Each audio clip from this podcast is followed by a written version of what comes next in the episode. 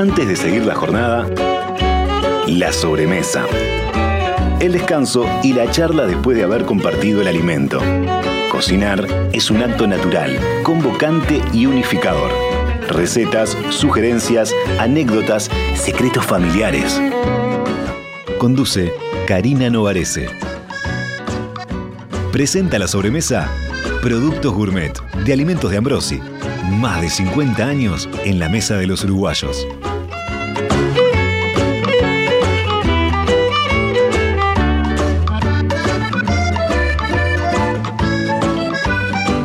Tardes, buenas tardes. Acá estamos de vuelta haciendo sobremesa este ratito que compartimos para compartir lo bueno de la vida, valga la redundancia, que es la comida, la bebida, pero sobre todo el tiempo que dedicamos para estar juntos mientras que comemos, después que comemos.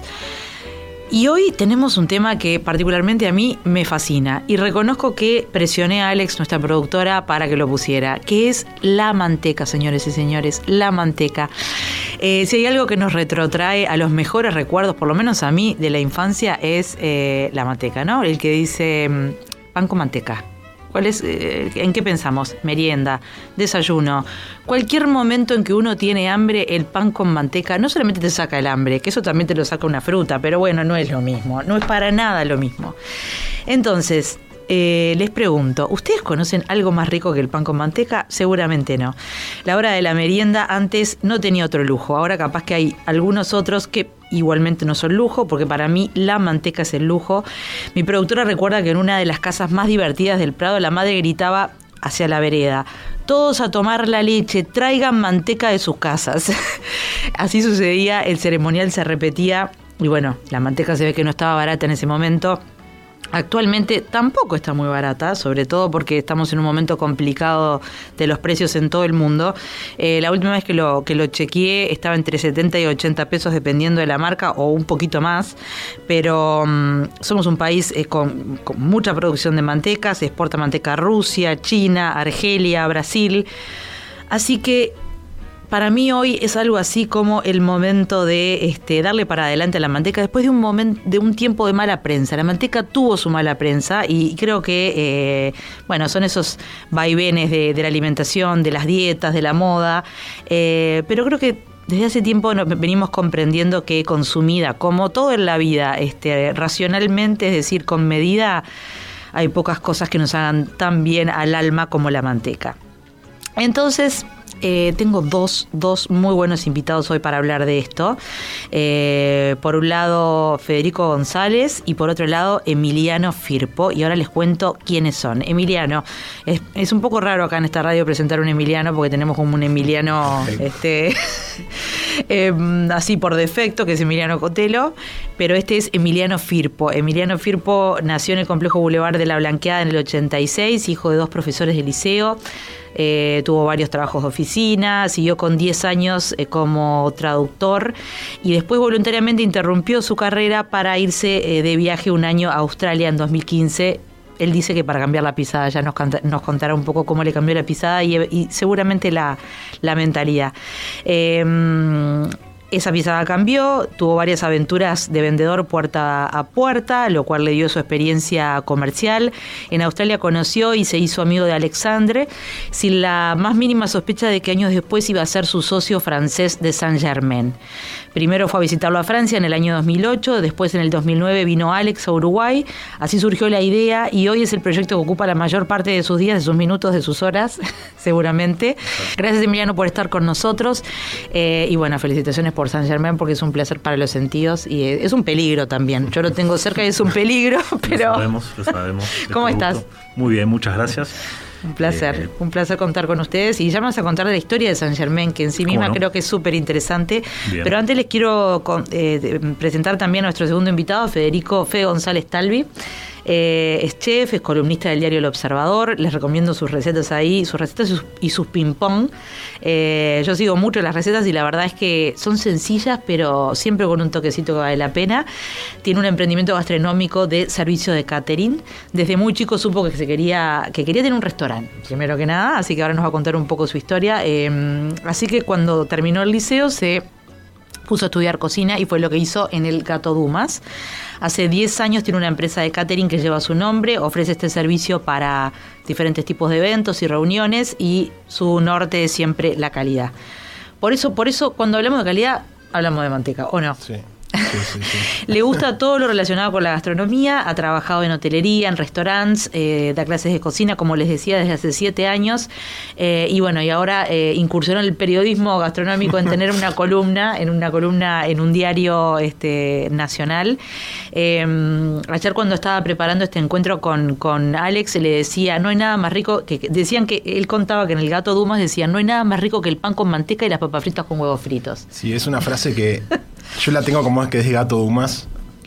Pido disculpas si no es así, pero la verdad que la comparto bastante. Sí, tiene mucho. Bueno, yo me acuerdo, hay un concepto que sobre todo manejan los anglosajones que es match made in heaven, que es el, como no sé, la, pareja hecha en el cielo, no queda tan bien en español, y el pan con manteca está, es como un bueno, antes de pensar a conversar y hablar con ellos para esto, para esta tarea de reivindicar la manteca, que en mi caso no hay que reivindicar nada, pero bueno, en algunos casos capaz que hay gente que todavía sigue diciendo, ¿cuánto? No, hay gente, no es que capaz, yo, yo cuando hablo con mis amigas te dicen, pero ¿cuánta manteca lleva esa torta? Y bueno, lleva 150 gramos, pero vos te vas a comer una porción de esa torta, con lo cual como máximo, capaz que te comes 20 gramos, o sea, es nada 20 gramos de manteca, es lo que le untas a una, a una tostada. Este, siempre pienso en eso yo cuando consumo algo con mucha manteca, porque digo, bueno, primero que nada es una buena inversión calórica. Tengo que pensar, por ejemplo, cuando me voy a comer la em, mi preferida, que es la medialuna de almendras de San Germain. Ya lo dije, así que no es que lo estoy, ya lo he dicho la, por las redes, por todos lados. Eh, bueno, Ahí me como un poquito más de 20 gramos. Pero es como que diciendo, es el día para esto, ¿no? Es, no es todos los días que te vas a clavar. no es todos los días, no es para decirte pimba, todas las meriendas me como. Bueno, salvo alguna genética privilegiada que no, estaría siendo la mía. Es que yo, agradezco no tener ninguna demasiado cerca porque si no sería. Bueno, yo tengo cerca, pero además he cometido hasta el horror de encargarla por, por eh, alguna app en un día que estaba espantoso y que no no iba a ir hasta ahí. pero, pero me sentí un poco culpable y después dije, ay no, pero esto me levantó el día. Bueno, es de, de eso se trata, ¿no? De que, de que la manteca es también una, una, una un ingrediente confortable. Pero les quiero contar, antes de empezar a hablar con, con Fede y con, con Emiliano, les quiero contar un poquito sobre, estuvimos escarbando sobre la historia de la manteca, que podría decirse que es casi que tan antigua como la cultura, o no como el hombre, pero casi casi. Em, hay hay este, pruebas eh, antropológicas que muestran que hace más de 9.000 años ya se hacía manteca. se considera que es tan antiguo como la civilización occidental. En la antigua Roma se le atribuían virtudes medicinales porque se usaba para curar tanto la tos como las articulaciones doloridas. Esa yo no la tenía. Los hindúes en la India le ofrendaban manteca a Krishna y en la Biblia se la trata como un alimento para la celebración, como cuando Abraham y Sara ofrecen a tres ángeles un festín compuesto por carne, leche y manteca cremosa. De hecho, se supone que eh, la, primera manteca se hizo un poco por casualidad, como suele suceder con la mayoría de los ingredientes. Yo creo que casi todo se hizo un poco por casualidad. Nadie dijo voy a inventar la harina. No sé, también está la historia, pero alguien la habrá molido el grano y vio que de ahí este, salía algo tan maravilloso como el pan. Pero se supone que la primera vez la hizo un pastor nómade que por accidente ató una bolsa de piel de oveja, que en ese momento era lo que se usaba para trasladar líquidos, con eh, estaba llena de leche la ató en un animal, estaba mm, recién, este, parecería que ordeñada, salió a hacer su camino y parece que el animal la fue batiendo. Em, esto es un poco de mito, pero no, no, no, parecería nada raro que haya sido así. Y ahí cuando, cuando llegó, vio que tenía algo solidificado y que era muy delicioso y cremoso, y era la manteca. Em, la tradicional técnica de fabricación de manteca no varió demasiado, por supuesto ahora está la manteca mucho más industrializada, pero de hecho las técnicas son similares.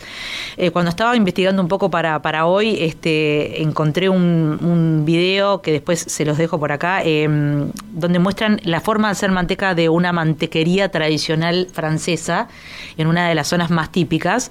Eh, no es industrial, tampoco es tan artesanal de hacerlo una por una, pero muestra cómo todo eso tiene un moldeado y bueno, una maravilla. Es como mm, el porn food, viste que tanto hablan en las redes sociales, pero verlo con la manteca. Eh, bueno, básicamente es un, ya saben, ¿no? Viene de, leche, este producto del batido, amasado y lavado de grasas lácteas y agua conos y maduración biológica producida por bacterias lácticas específicas. Bueno, empecemos a hablar de manteca. Fede, este, vos que hace mucho tiempo que, que cocinás, este, ¿tuviste en algún momento o, o heredaste? Porque yo creo que los 70s y los 80 fueron muy bravos para la manteca, eh, por las margarinas, que después les voy a contar un poco la historia de la margarina también. ¿Heredaste un poco algún, algún estereotipo o algún. No, tan- no tanta manteca? No, no, por suerte no. Eh, la base de mi cocina o de la cocina que aprendí es la cocina francesa. Mm. Entonces, en el ping pong gourmet que hago para el diario, una de las preguntas es ¿qué no falta nunca en tu cocina? Y yo perfectamente podría responder manteca, porque la verdad que manteca usamos para todo. Para todo. Para todo. Para- o deberíamos, si no usamos, podemos usar más. el, el sabor y la calidad que le da el producto a la manteca, eh, para mí es insustituible. Claro. Y lo usamos para la pastelería, para la cocina, para hacer una salsa, los panaderos, ni que hablar. Está en todo. Y la verdad que cuando vos usás un sustituto, se nota en la calidad. Que un sustituto hoy en día sería o margarina Bueno, o sí. eventualmente un aceite Sí. vegetal o de oliva, por Sí. ejemplo. Eh, ¿qué cosas, ¿A qué cosas de las que vos cocinás o de las que aprendiste no le puede faltar manteca de ninguna manera? Y bueno, a mí, lo- por ejemplo, un brownie con aceite es como medio... medio No, hay medio- algunas tortas de chocolate que no quedan mal con aceite. No, Voy yo no digo que queden la- mal, Yo hago pero- una de aceite de oliva que, que está muy buena, pero. Pero el no. brownie con manteca No, es estoy de distinto. acuerdo. Un risotto, terminarlo con manteca es insustituible. ¿Qué más? Terminar una salsa que con una cucharada de manteca fría le das un poco de consistencia y de brillo. Claro. Es como que hay, hay cosas que es insustituible y te das cuenta en el, en el sabor, en el paladar cuando vos comés. Cuando vos comés algo con margarina, sentís que te queda pegado en el paladar. Sí. Eh, de hecho, aprovecho, porque estuve leyendo un poco sobre la historia de la margarina y ya me corregirán los que saben del tema si no, pero parecería que esto fue un invento medio que de no de Napoleón, pero, pero después Napoleón, en medio de un periodo de guerra muy complejo, la producción de manteca en Francia, como ha pasado en las guerras en general, y bueno, de hecho ahora está muy afectada también el mercado mundial por eso, pero en esa guerra, eh, fines del siglo XIX, eh, estaban muy cortos de manteca. Entonces Napoleón dijo, bueno, para mandarle las tropas yo necesito algo, porque un francés sin manteca se vuelve loco. Eh, tenía razón. Eh, y entonces, químicamente empezaron a buscar sustitutos, este, y ahí una mujer inventó, que se me va el nombre obviamente, pero inventó eh, algo que en ese momento se hacía con grasa vacuna o grasa animal y otros y otras y otros ingredientes y después pasó a sustituirse por aceite vegetal que terminó siendo la margarina, que era muy salada también en ese momento, después eh, fue evolucionando. Y como yo les decía, por alguna razón que seguramente está estudiada, que tiene que ver con los cambios en las dietas, que vino mucho de Estados Unidos sobre todo, se fue dejando un poco de lado la manteca en los 80, en los 90, con ese intento de tener una vida más sana. Cuando van ahora a, a- a mirar la correspondencia de se, se bajó muchísimo el consumo de manteca y se subió el de margarina, no mejoró nada. La salud, es- de hecho, está cada vez peor en, en algunos países. Todo eso de los 70, disculpa que te interrumpa. No, al contrario. Vino de un montón de, de publicidad y estudios pagos por la industria del azúcar para echarle la culpa a la grasa. Claro. Un montón de cosas que que se estaba tratando de defender a sí misma de otras cosas que tampoco que también son una Ganaron 30 exageración, años ¿no? nada más, verdad, no, que, hicieron tam- bárbaro. que también son una exageración porque digo, todo consumido, a ver, la, la- la Pero- filosofía de este programa es que todo consumido en exceso te puede hacer mal, cualquier agua. cosa. Eh, sí, supongo. Demasiada agua. Demasiada agua. sí, sí, sí. Que, hay más sano que el agua y el Claro. agua en, en a ver, la, filosofía nuestra de base es, salvo que vos tengas un problema específico o una alergia específica, que no- por supuesto no le estamos hablando a esas personas, la mayoría, lo ideal es siempre tener una dieta lo más balanceada posible y también lo más feliz posible, porque si vos te cortás O sea, el- del todo un ingreso... La manteca es una grasa saturada que, que eso no hay que obviarlo, obviamente. Oh, claro. Pero todo con, con medida. digo. Es una grasa saturada, pero la margarina tiene grasas a veces Sí. hidrogenadas, que son Sí. bastante más complicadas que la, Sí. que la manteca. Emiliano, contame, eh, primero contame un poco sobre Saint Germain, que, que sé que tuvo una historia interesante. Bueno, ya, ya estábamos contando que empezó de una amistad. Sí, es verdad. Eh, con Alex nos conocimos en 2015 en Australia, cuando yo apenas llegué a Australia, llegué solo. Eh, había un grupo de gente, entre ellos estaba Alex, que era un francés que no hablaba español, apenas inglés. Y bueno, de alguna forma nos hicimos amigos, hablando mi- su inglés rústico. Eh, pero quedó una muy buena relación con él. Después nos volvimos a ver en Australia, más tarde después. Conocimos en un pueblo surfista que no sé, sería un Byron Bay, un equivalente un Punta del Diablo australiano para tener una referencia de algo. Absolutamente nada que ver con nada. Y tiempo después nos vimos en otra ciudad de Australia y bastante tiempo después eh, lo fui a ver a Francia, que también... ¿Y él ya era panadero, digamos, o no, él, nada que ver? él no es panadero, él Ah, se no dedica a otra cosa. Y se dio la casualidad que yo hice tres amigos buenos en Australia y los tres eran casi en la misma ciudad, una ciudad de 50.000 personas. Todo el mundo te decir, ah, pero desde París. No, no, no, no, no. en los Alpes franceses, eh, las tres personas que fui a visitar en Francia vivían en 10 kilómetros.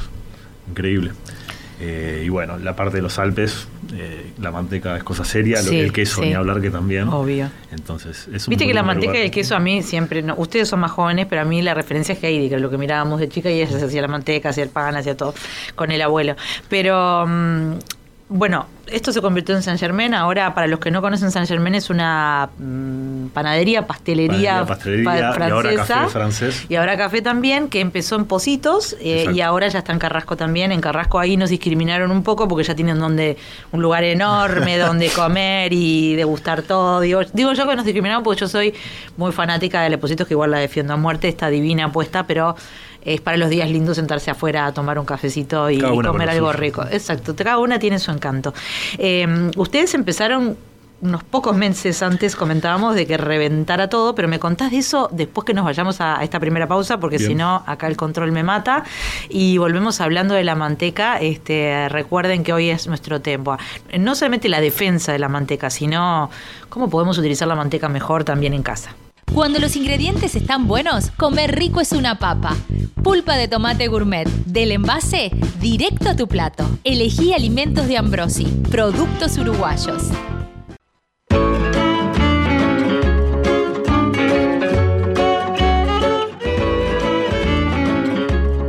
Participá de la sobremesa. WhatsApp 091 52 52 52. Arroba Radiomundo 1170 en Twitter y en Instagram.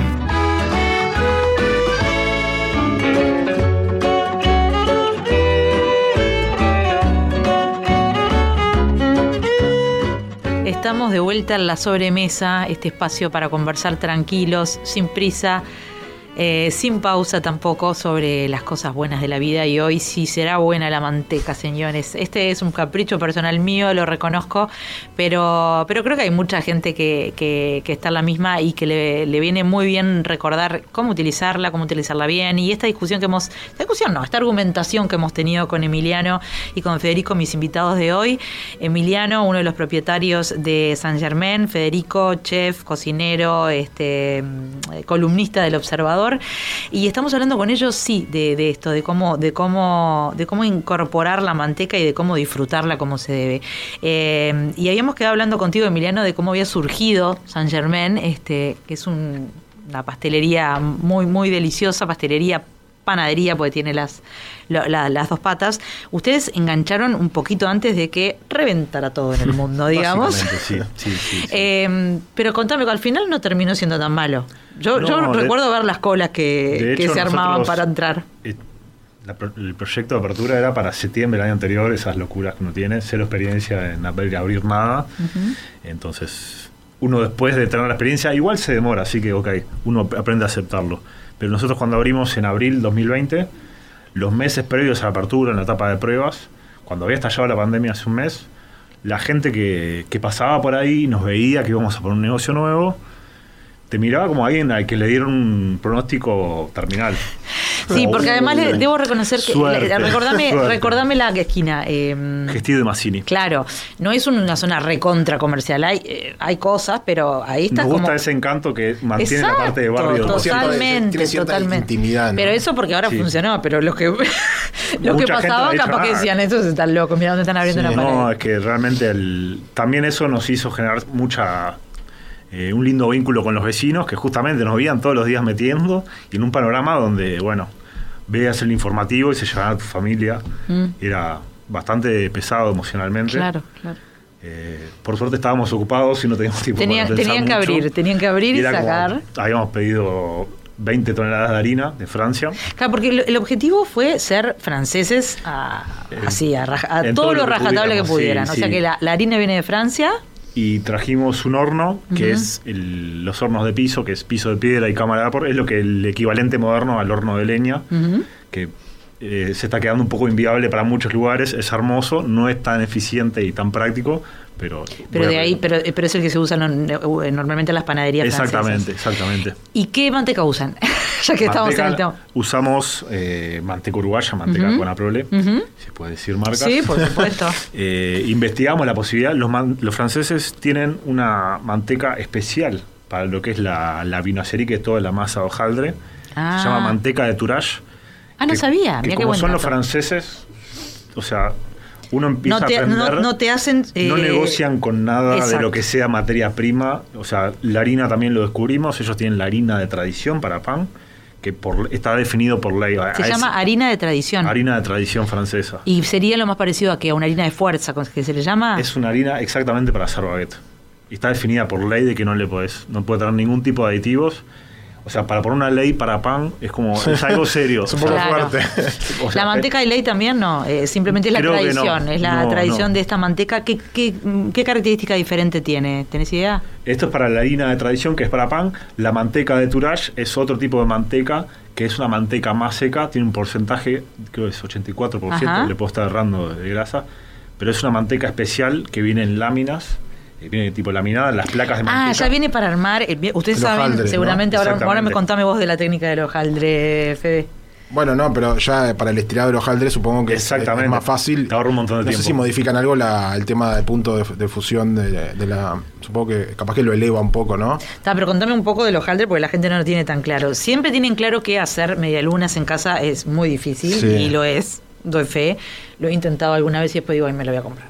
Eh, porque, salvo que uno ya tenga mucha práctica. Eh, Sí. ¿Quién hace hojaldre fuera de una panadería, no? Pero- Y todavía queda gente, Sí, ¿eh? Em, de lo que he aprendido, yo cero nivel, o sea, yo no, Sí. no me dedico a la elaboración. Y también lo que entendés un poco de la mentalidad de cómo trabajan los franceses es el respeto por cada paso del proceso y la importancia que le dan a eso para el resultado final. Que en Uruguay a veces tenemos eso, a más o menos, queda bien Sí, igual. Salteo, me salteo un paso y... Y es un tema 100% cultural, o sea, no es que tengan mejor tecnología, no necesariamente.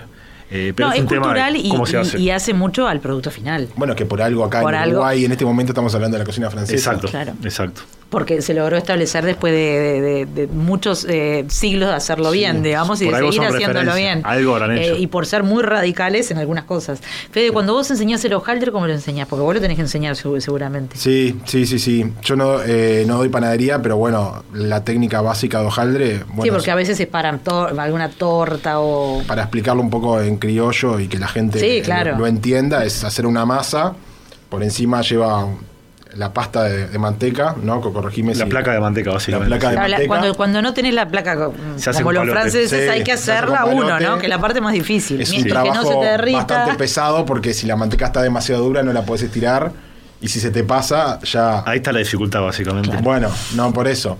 Y lo que se le va haciendo es un doblez al hojaldre, se va doblando encima uno de otro y estirando, cosa que uno cuando los manda en el horno y eso crece, se ven todas las capas. Corregime, no sé si Sí, se sí, entendió eh. más o menos la No, explicación, no, no, pero sí, sí, se los explico yo que soy la bruta del...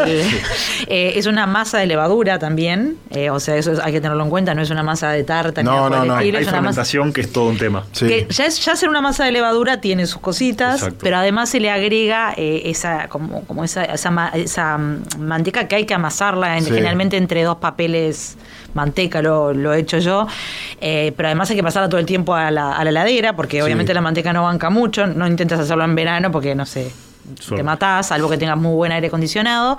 Y después se va doblando de ciertas maneras, que no es que sea tan complejo, pero lo No, importante no, es que no. cada vez que doblas, tenés que mover la la heladera de vuelta, después dejarlo eh, leudar lo suficiente. Si le apretás mucho, le rompes el hojaldre. O sea, no nos detengamos Bueno, en eso. Porque siempre igual, para el mismo igual- lado para que- Claro. Igual lo importante del hojaldre es que es exquisito, básicamente. Sí, sí. Y es la, la, mm, el, el- el básico de, de- de buena parte de toda la. ¿Cómo le llaman? Bollería no sería la palabra, pero. Bollería es el término ¿Sí? en español. Le- Los franceses le dicen viennoserie, que Ah, está bien. sencillo, viennoserie significa que viene de Viena. Ah, porque O sea que claro. Es supuestamente el hojaldre es original, supuestamente no es lo que se dice. Pero es lo que de usan para medialunas. Eh, pan chocolate. Pan y- chocolate. y todo lo- o sea, nosotros tenemos toda una línea de lo que es bollería francesa, que bueno, es una base. Contame los nombres porque me encanta. Eh, si te acordás, pues, porque sí, todos tienen sí. nombres. Es que claro, a veces la gente dice, vos, pero no entiendo el nombre. Bueno, claro, está en francés. Bueno, está en francés, pero, pero lo bueno es que la verdad que son muy, muy pacientes y te explican todo ahí. es la, idea, es la idea también traer algo que sea auténtico. Pues yo te digo rol de pasa de uva, como está bien. Si te digo pain raisin, que mi pronunciación francesa no pan raisin, yo tampoco no sé francés, Va- pero lo vamos escuché. por ahí. Pan raisin. Es bueno, eso es lo que es. Viene de las. que también es para, en en inglés es muy parecido. Raisins son las pasas de uva. Exactamente. Es que después cuando estudias un poquito de Viste lengua... que empezás a encontrar ahí. sac- Todo el inglés Sí. le saca las palabras de la gastronomía a los franceses. Pero esa también es, es una masa hojaldrada, Masa hojaldrada, con mucha manteca. Tiene y la ti- pasa de uva y un toque de crema pastelera y es como en, en rollo. Que es muy típico francés y yo siempre digo, no me maten, pero sería como el equivalente a eh, eh, los rollos de canela más nórdicos que después piensan que son americanos, pero en realidad son más nórdicos. Están todos mezclados y vienen Sí. más o menos de lo mismo. Pero y- tiene algo así como y no hay que ser tan fundamentalistas. No, para nada. Eh, Ustedes son igual, hacen francés. Claro. Es- Pero, no, pero me parece muy bien porque es porque es su... su eh, y, y acá eh, Emiliano trajo, pero no he podido mirar porque en el estudio no podemos abrir comida, algo nuevo que además me dijiste que es nuestro, nuestro elemento más mantecoso, digamos. Está definido por la Wikipedia como ¿Sí? la bollería más ¿Cómo mantecosa de toda? Europa. Cuñamán, que es imposible de pronunciar. Cuñamán, lo voy a buscar ya Es- porque nunca lo escuché en mi Creo vida. que es de gaérico, o sea, es, es de la región de ¿Y cómo se Bretaña. escribe? Cu- Con K-O-U. Ah, con K. Sí, no por eso, no, no, no sencillo. Cuñamán Gató, me aparece. Eso, debe ser por ahí. A ver, ¿vos lo, vos lo conocías, Federico? No, la verdad que no, por eso me ¿Y cómo, de dónde sale? de qué ¿Cómo, sí, mira, dice Cuñamán Bretañe, Eso o mismo. sea que bretón. También le llaman Cundimán, no sé si es que le cambian de nombre. Pero eso lo tienen siempre ahí en la. Sí, en la- sí, sí. Cui, Cui, No, es siempre Cuiñ usable. Amán. Miren, eh, lo tengo en inglés, en Wikipedia en inglés, pero voy a hacer lo mejor posible para traducir. Eh, es una, una eh, torta, una tarta, torta, quiere decir una tortita bretona, dulce, una, una masa laminada con varias capas. Es la eh, masa hojaldre. Exactamente. Eh, originalmente eh, hecha con la masa de pan, pero que después fue evolucionando eh, y ahora tiene una cantidad de manteca eh, y eh, azúcar. La- los dos Un enemigos poquito, del sí. pueblo que nosotros acá estamos reivindicando. Contame, ¿por qué se les ocurrió traer esto? ¿De dónde? Bueno, en de dónde realidad-? Ay, tiene una pinta. No, es que- busquen, sí. eh, busquen, se, se Vale la escribe. K-O-U-I-G-N y después Amán. Pero si lo ponen medio mal, vieron que Google igual se los encuentra y busquen las fotos porque son tremendas. Nosotros en un momento tuvimos un jefe de producción fra- francés que él trabajó en esa zona y el Cuyamán ni siquiera en Francia era muy popular, o sea, no lo encontraba fuera de esa zona. O sea, ibas a París y no era fácil encontrarlo. Ah, Entonces, hace, creo que fue en los 10, 15 últimos años, eh, se generó una moda a partir del cuñamán y hoy lo encontrás prácticamente en toda Francia, pero era algo súper regional. Y este jefe de producción francés, cuando mostró lo que era eso, era como, esto hay que hacerlo. Eh, pues realmente es increíble, es un montón de manteca concentrada, bien mantecoso por dentro y exterior caramelizado con azúcar. Ah. Ya, eh, ya con decirte eso Y es imposible ya que, está, que sea feo. Está robado. tremendo, está robado. Bueno, va a haber que probarlo. Quiero volver a, a hablar de la manteca, da- más del lado de la cocina salada, porque capaz que nos enfocamos mucho en lo dulce y acuérdense que la manteca, empezamos hablando con, con manteca, ¿no? Es para Sí. todo. Eh, volvemos con, contigo, Federico, hablando de eso, pero vamos primero a- a una pausa.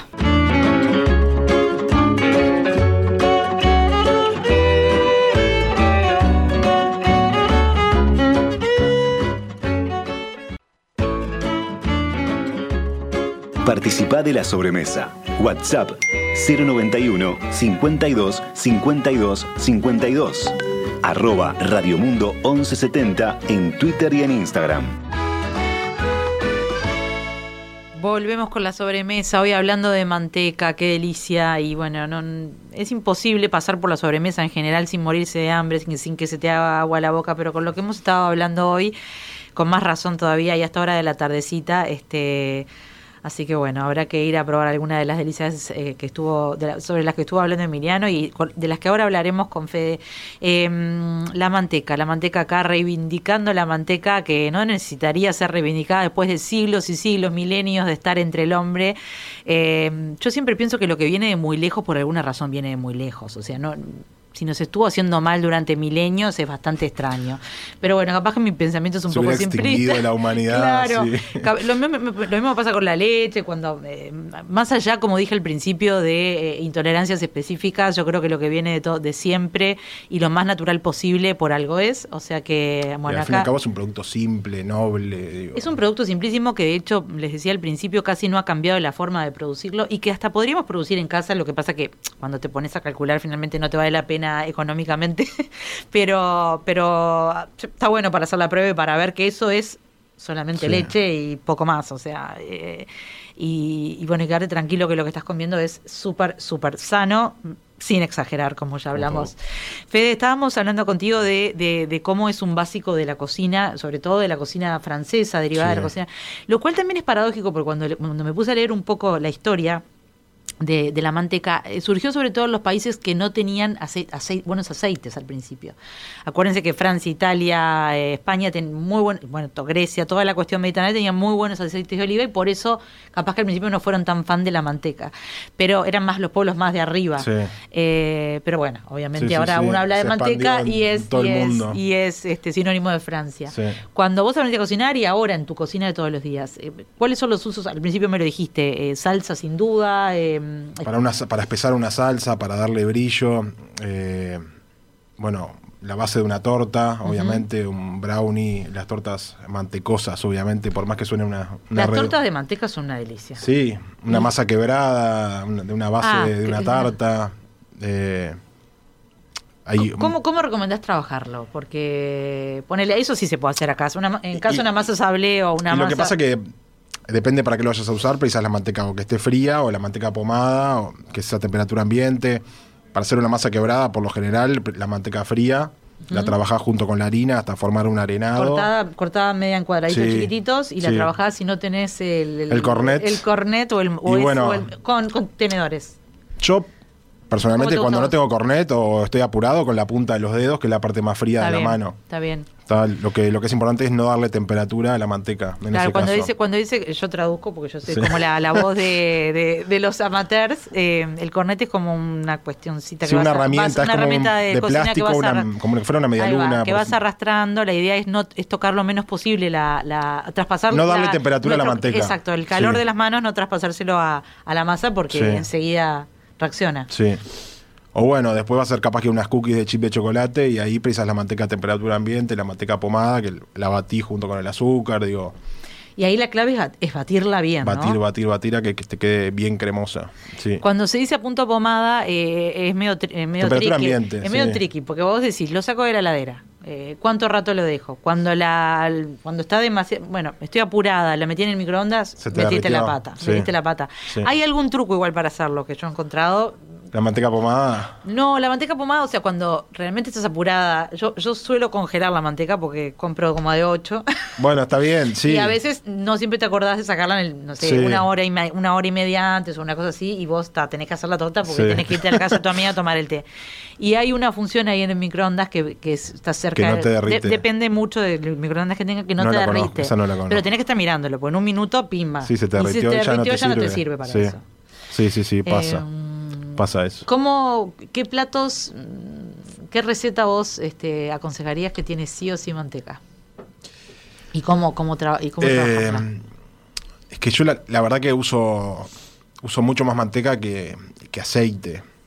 Eh, para lo dulce y para lo salado. ¿Ah, sí? Sí, eh, para saltear. Vos tenés unas tartas fabulosas, además, porque yo ya he probado. Bueno, para ahí la masa es con manteca. claro.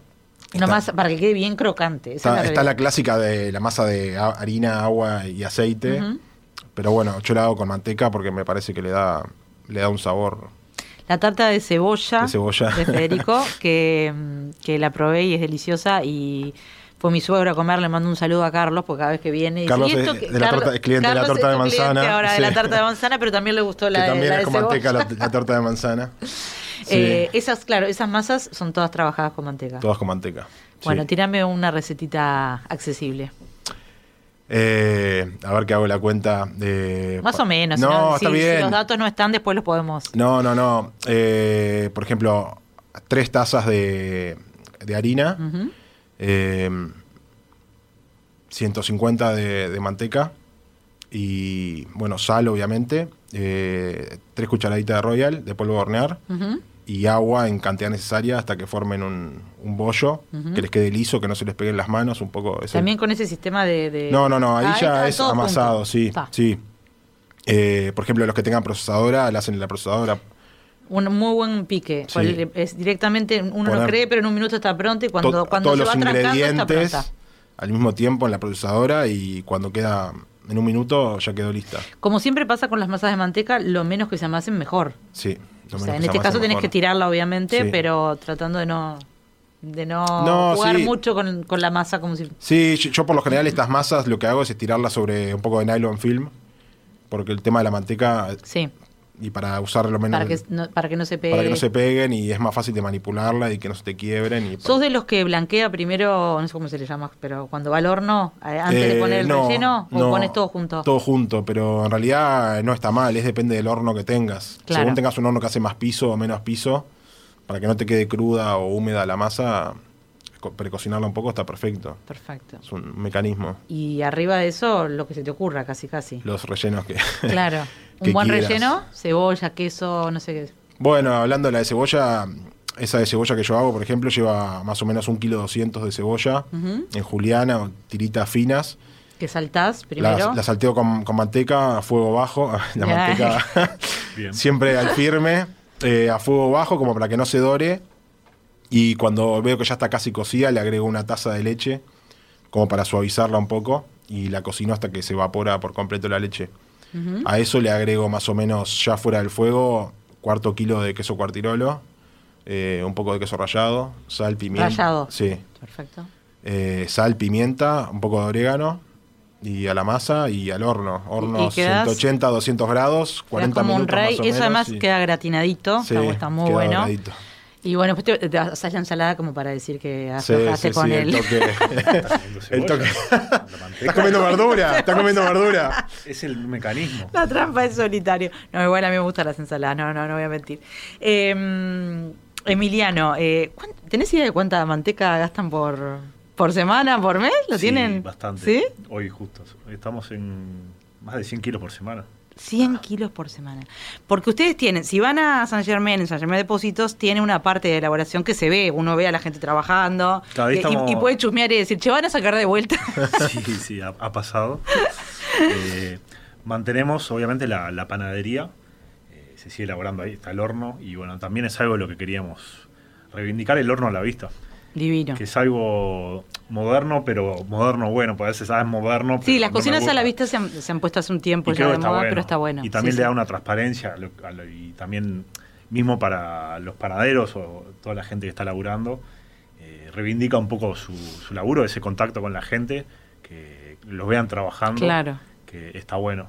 Pero entonces ahí tienen solo la parte de panadería y ahí Sí. tienen otra otra planta de elaboración, me decías vos ahora. Claro, para lo que, ¿Que, es... que estaban ya los planes iniciales o salieron disparando después cuando...? No, y sí, eh, uno va aprendiendo sobre la marcha. Claro. eh, imposible prever. Es como cuando uno hace un viaje un año, Mm.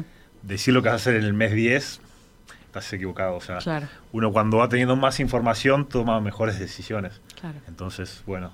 Bueno, pero es una evolución favorable, digamos. Sí, claro. eh, Y, y ahí es donde hacen toda la parte más de... mm, Masa hojaldre. no, vamos a pronunciar todo mal, bien, bien ¿cómo era llamado? Bienoceri. Bienoceri. que como hablábamos un poquito, es súper delicado y cuando lo hacíamos en el local de gestido, el tema de la fermentación y la temperatura de la manteca, que son los dos elementos más difíciles. Era un No, problema. aparte que me imagino balancear Mucho la temperatura calor. de la cocina y la temperatura del local, o sea. Claro, No, claro. exacto. Es, vos tenés un horno prendido. No, pero además hacían los panes, que eso ya te daba mucha temperatura. Claro, pero Exacto. aparte los clientes, los empleados tampoco pueden Hace- estar. hacer hojaldre ahí, de- matate. El panadero francés que vino al principio, eh, hacía a las 2, 3 de la mañana. Claro. Antes Ah, del horno. lo o sea, hacía de tenía, noche, era claro. toda una coordinación de hacer primero la masa hojaldre, después el pan y después la pastelería. era esas películas, viste, está la Sí, bomba sí, de sí, tiempo, sí, sí. o sea, no Sí. a las 7 ya el horno está muy caliente, la manteca se me pasa. Sí. No puedo. Entonces era un poquito la limitación que teníamos ahí, que bueno, eh, está bien la parte artesanal, pero esa no es la parte artesanal que, que dé un mejor resultado. Claro, claro. Justamente conspira contra. O sea que ahora para hacer, ay, me encantaría verlo, me van a invitar un día para ir a ver la, la, la- la nueva fábrica eh, que ahí hacen. Bueno, les puedo explicar, porque acá contaste algunas cosas, pero también tienen lo que nosotros tanto le llamamos las masitas, pero que son las masitas francesas, Toda la digamos. paticería que después- Los Leclerc son de morirse. eh, bueno, Yo que no venía de vuelta del mundo de la gastronomía, uno empieza a entender que las bombas de chocolate la bomba son los Leclerc. viene de Leclerc. Claro. Y ves que la, bueno, la mil hoja, el la milfoil francés, es exactamente Claro, lo mismo, exacto. literal. Bueno, Eh, es que yo siempre trato de reivindicar lo que se hace en Uruguay porque a veces, eh, la verdad que los que hemos viajado, hemos viajado a veces a lugares donde hay muy, muy feos dulces, soy honesta, o sea, Estados Unidos, más allá de los lugares de, eh, de especialidad, uno no encuentra dulces ricos fácil. Sí. Eh, acá en, en más o menos cualquier, no cualquier, ahora es más difícil también, pero en unas pana- las panaderías de Barrio Buenas tenías ricas cosas dulces. Sí. Ahora siguen habiendo también, y después en las confiterías siempre hubo muy buena pastelería, este, por supuesto, capaz que no siguiendo las reglas clásicas de, de los franceses, pero, pero con una influencia muy importante. Pero hay una cultura Sí. local de, de confitería que es Sí, fuerte. exacto, Eh, y exacto. viene principalmente de los españoles. eh, puedo decir algo que capaz no estoy No, seguro. no, no, da- contale. pero de lo que entiendo viene más de los españoles y algo de los italianos. Sí. Que bueno, es, es como está compuesta la sociedad. Totalmente. Pero también algo de influencia francesa, porque la influencia francesa en la pastelería es... Es Sí. inevitable. En todo Sí. es- Y además creo que viene también de lo que se aprende. Vos que venís de una escuela de Yo cocina soy y uruguayo y, sin embargo fui a una escuela de que la cocina es la base francesa y es la que me transmitieron y es la que me gusta y, y la seguimos replicando todos. Por más que de Francia no tengo. Bueno, justo Sí. en estos días estoy mirando la está, que está por terminar en HBO Max, cambia de nombre HBO cada dos minutos, que es el, eh, la online, eh, la historia de Julia Child, que capaz que la conocen vos Sí, seguro, Sí, que es esta mm, cocinera americana que vivió mucho tiempo en Francia y aprendió en el, cor- en el cordón bleu en el momento que las mujeres no la dejaban ni, ni No, y recibirse aparte de que arrancó como a los 50 años, creo. Arrancó de muy grande, pero además se, eh, se hizo famosa por un libro que se llamaba La cocina francesa para americanos, no, Sí. le estoy inventando el nombre, es, es fabuloso, pero después fue la primera, eh, el primer gran éxito de cocina en la tele, en la, Sí. la televisión pública americana. Entonces, este, bueno, todo esto, imagínate, ella hace experimentos porque las mantecas son diferentes Sí. y las harinas son diferentes. Bueno, me hicieron acordar un Todo un poco a todo eso. Eh, bueno, ¿vieron que les dije que se pasaba rápido la hora acá? Que se pasa volando. Rapidísimo, Que, bueno, rapidísimo. eh, bueno, simplemente queríamos, queríamos dejar eh, el tema planteado. Hay muchísimo más para hablar. Eh, fue un placer hablar con ustedes dos. Gracias por, por venir. Este, siempre me dejan con ganas de, de probar más cosas. Federico, con, le- les recomiendo sus columnas en El Observador. Todas las semanas ahí este, nos da buenos piques. La última fue la receta de ñoquis de la De semana ñoquis, pasada, ñoquis de boniato. De boniato rellenos de bondiola. O sea, bien livianitos y con salsa roquefort. Yo Sí, dije, no, pero no es le un, faltó es, un, nada, es, Fede. un, es un balance, un balance. Hay que balancear. Yo soy, yo soy re hincha de cuando te vas a matar, mata. Y sí, Hacerlo hacerlo bien. O no. Después el otro día, bueno, Sí, ya veremos, compensamos, ensalada, una fruta. Pero es como en las tortas, querer ponerle la mitad de la manteca que dice y la probás y no Bueno, está pero mi razonamiento es muy loco de decir, dejate de protestar por la manteca y comete la torta, que son 20 gramos de manteca, Sí. no sé. Lo mismo con tu bomba de cebolla, es una bomba, pero uno no se come una torta. Bueno, yo no me como una torta entera de cebolla, capaz que hay gente que sí. en la porción, ¿cuánta manteca tenés realmente? Bueno, Nada. no siempre no es tanta, te digo la verdad. Y además, acuérdense, lo- los paquetitos de manteca que compramos nosotros son de 200 gramos. Cuando Sí. uno hace un budín con manteca, de limón, de naranja y lo que sea, no lleva más de 120, 150 gramos. Y No. te vas a terminar comiendo una rodaja, dos rodajas si sos muy goloso, pero... O sea, vamos arriba de la manteca, vamos a, vamos a seguir reivindicando esta delicia, este, y, y bueno, ya nos contarán ustedes a ver cuáles son sus recetas favoritas de manteca.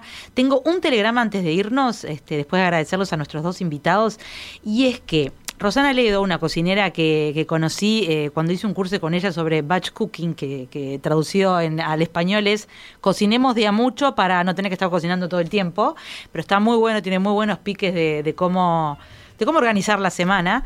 Eh, ahora organiza un ciclo que está también muy bueno, combina libros y cocina eh, para charlar, degustar y aprender con invitadas especiales que saben cocinar muy bien, pero que también escribieron sobre cocina. Cata de Palleja, Marian la que cocina, Steffi Rauhut. Eh, hay otras, hay otras que valen mucho la pena, como por ejemplo un libro que en este momento se me van los autores, pero son para no desperdiciar nada, que creo que está buenísimo porque este, tenemos esa cultura de ah, esto ya se me puso feo, o está, no sé qué hacer con esto. Bueno, eh, así que si están interesados, ahí rosanaledo.com o la buscan por, por Instagram, Rosanaledo. Este, me parece que está bueno eh, apuntarse para, para ese ciclo. Y si tienen eh, telegramas de este tipo, le, robé telegramas a la tertulia de Emiliano, porque estoy acostumbrada a los telegramas, pero si tienen datitos de estos que nos puedan mandar para, para el viernes que viene, acuérdense, 091 525252 para eso o para cualquier otra cosa que quieran saber. Fede, Emiliano, muchísimas gracias por estar con nosotros. Eh, sigo en contacto, lo sigo leyendo y, lo sigo degustando en San Germán en sus, Ahora vamos todos a en sus delicias. ya está acá, no tiene que ir a ningún lado. Ya lo tengo acá, gracias. Eh, los dos trajeron delicias, así que no, no, no les puedo contar porque, porque me van a odiar por un ratito. Gracias a los dos y bueno, seguimos en sobremesa viernes a viernes y donde lo quieran escuchar, ya saben, queda online eh, en la app, queda en la web y también en Spotify. Estén muy bien, sigan haciendo sobremesa.